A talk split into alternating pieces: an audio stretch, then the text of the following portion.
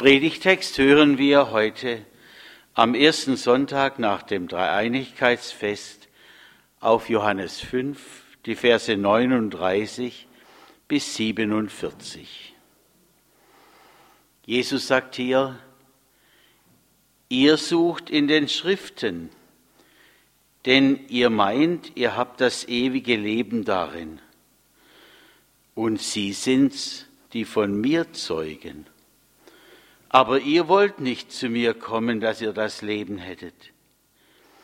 Ich nehme nicht Ehre von Menschen an, aber ich kenne euch, dass ihr nicht Gottes Liebe in euch habt. Ich bin gekommen in meines Vaters Namen und ihr nehmt mich nicht an. Wenn ein anderer kommen wird in seinem eigenen Namen, den werdet ihr annehmen. Wie könnt ihr glauben, die ihr Ehre voneinander annehmt? Und die Ehre, die von dem alleinigen Gott ist, sucht ihr nicht? Meint nicht, dass ich euch vor dem Vater verklagen werde. Der euch verklagt ist Mose, auf den ihr hofft.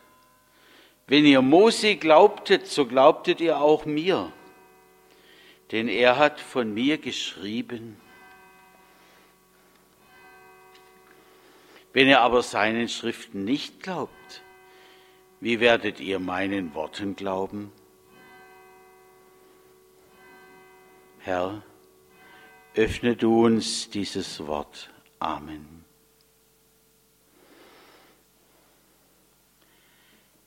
Helle Aufregung herrschte in Jerusalem. Da trug einer sein Bett durch die Straßen, obwohl es Sabbat war. Und das darf man doch nicht. Das Betttragen ist Arbeit.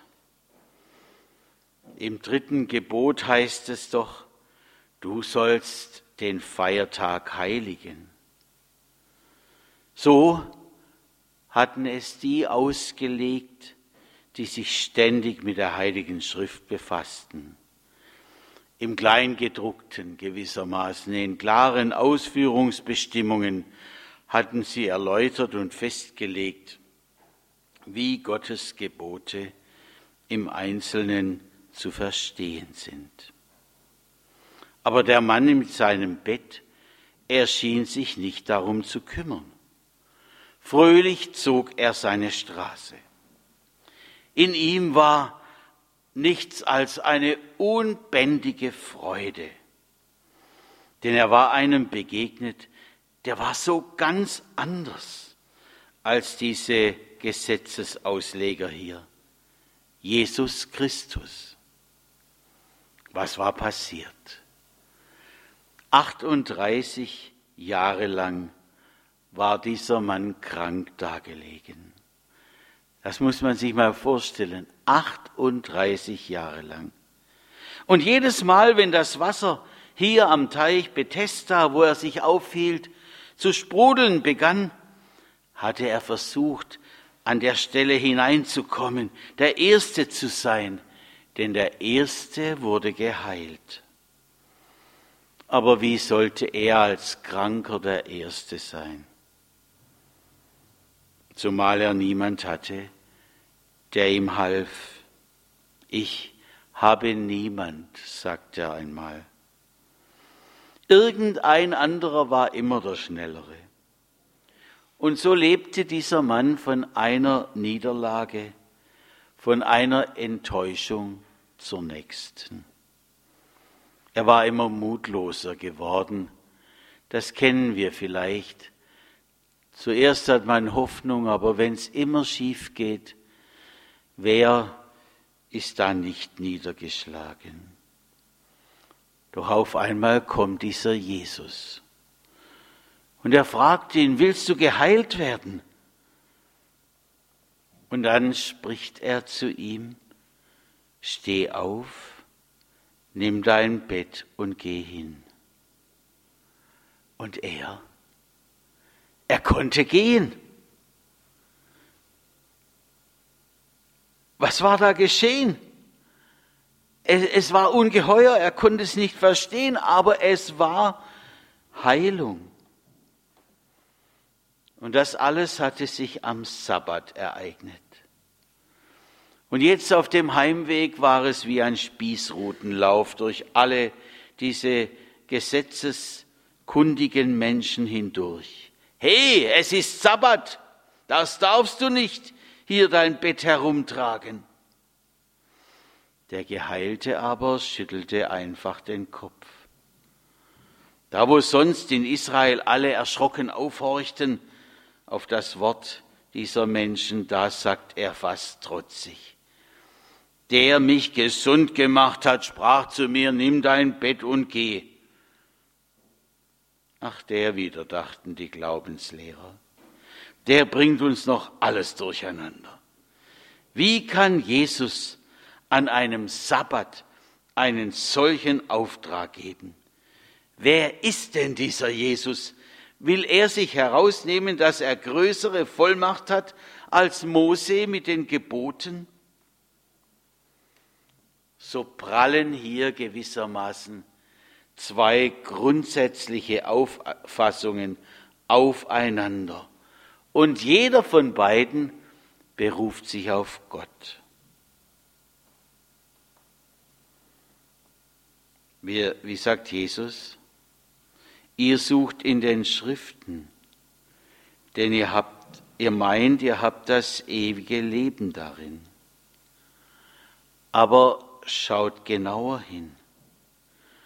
Und wenn ihr das tut, werdet ihr genug Hinweise auf mich finden.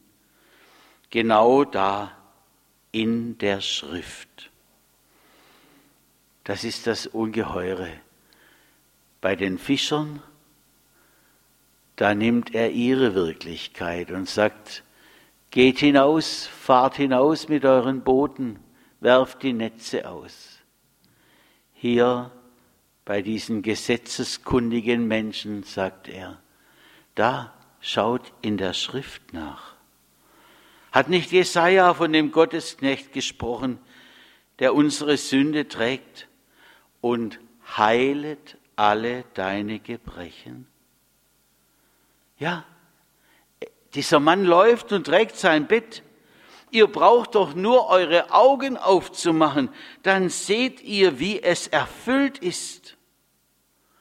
Aber sie starren nur auf das eine und sehen es nicht. Sie nehmen dieses Wunder gar nicht wahr vor lauter, vor lauter Recht haben wollen. Das kennen wir. Manchmal da steht man Menschen gegenüber und denkt, sie müssen es doch verstehen. Sie müssen es doch sehen, auch heute, wo der Herr eingreift in unserem Leben. Aber sie nehmen es nicht wahr. Sie haben keinen Blick dafür. Wo suchen Menschen alles Heilung für ihre Seele, auch heutzutage? Wir haben ja gerade diese Woche hinter uns, wo das Fernsehen einmal der Frage nachgegangen ist, woran glauben Menschen? Und was da alles offengelegt ist, woher sie ihren Glauben irgendwo nehmen, das ist ungeheuer in unserem christlichen Abendland, woher alles geschöpft ist. Manchmal hat man den Eindruck, je weiter und ferner die Religion, desto attraktiver ist sie. Es gibt ungeheuer vieles. Jesus jedenfalls merkt traurig, diese Menschen sehen es und nehmen es nicht wahr. Und dann kommt er auf einen Punkt, der vielleicht das Tiefste wiedergibt. Er sagt nämlich, ich kenne euch, dass ihr nicht Gottes Liebe in euch habt. Ein großer Rechtspalast ist aufgebaut. Und darauf steht im Grunde geschrieben, ich bin im Recht. Ich weiß es besser. weil mir's Gott gezeigt hat. Ist das wirklich Gott gewesen? War es der lebendige Herr? Hm. Mir fällt da ein, in unserem alten Gebetskreis war es. Da war einer, stammte einer aus Michelbach an der Lücke. Und dort gibt es eine Judengasse. Und dieser Mann erzählte, als er noch ganz klein war, da hat einer aus einem Haus, wo sie also jüdischen, israelischen Glaubens waren, hat er herausgerufen, Ernstle, kommst du mal? Wissen Sie warum?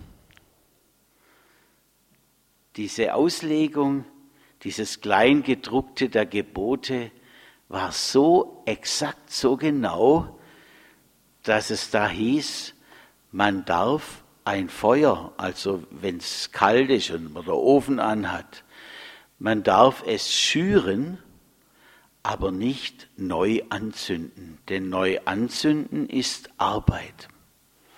Und so musste der Ernstle, der ein Christ war, heraufkommen und denen das Feuer anzünden, damit sie sich nicht versündigten. So erzählte der Ernst. Ein richtiges Gebäude von Rechtsgrundsätzen. Und die waren nicht mehr zu durchdringen. Und Jesus sagt einmal, das Gesetz ist um des Menschen willen gemacht. Bau doch nicht einfach irgendetwas wie eine tote Masse auf. Liebe soll daraus hervorkommen. Liebe, die die Heilung brachte an diesem kranken Menschen. Ihr sollt nicht einfach nur funktionieren. Ihr sollt diese Liebe ganz tief als das Moment in euch haben, das euch das Neue gibt, die neue Zuwendung.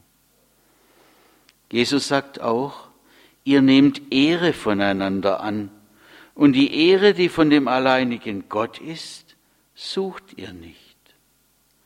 Und Mose, das heißt die zehn Gebote, auf denen sie ihr Gebäude aufgerichtet haben, ja, Gottes Gebote selbst, sagt Jesus, werden sie vor Gott nicht rechtfertigen, sondern verklagen.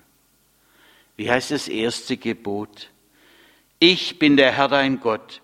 Du sollst keine anderen Götter neben mir haben. Hüte dich, Mensch, dass dir nicht dein Recht haben zu deinem Gott wird, dass dir nicht deine Ehre mehr bedeutet als Gott. Und wenn wir solche Worte hören, dann müssen wir nicht auf andere schauen. Ich erinnere mich noch so genau, wie ich in einer Sache mich so richtig reingebohrt hatte und gedacht hatte, da bin ich im Recht. Das will Gott und das will ich. So wie ich es mir ausgedacht habe. Und dann fragte ich jemand, und derjenige sagte zu mir, du hast du eigentlich über dieser Sache, die du so eifernd vorbringst, hast du darüber eigentlich auch schon gebetet? Beschämt musste ich gestehen, eigentlich nicht so wirklich. Und bei diesem Gebet geschah es dann. Mir wurde bewusst, ich hatte meine eigenen Gedanken vorne hingestellt, als wären es die Gottes. Auf einmal konnte ich's abgeben. Und ich sah auch Menschen, die mir vorher wie ein Hindernis vorgekommen waren, wie Betonklötze, die es zu überwinden galt. Ich sah sie neu und merkte, wie ich ihnen Unrecht getan hatte. So kann Gott auch Betonklötze aufweichen. Und dieser Klotz war ich selber. Mit neuen Augen sehen. Aus sturem, starrem Beharren ein neues, lebendiges Erleben. Das kann er uns schenken. Wollen wir uns auf ihn einlassen?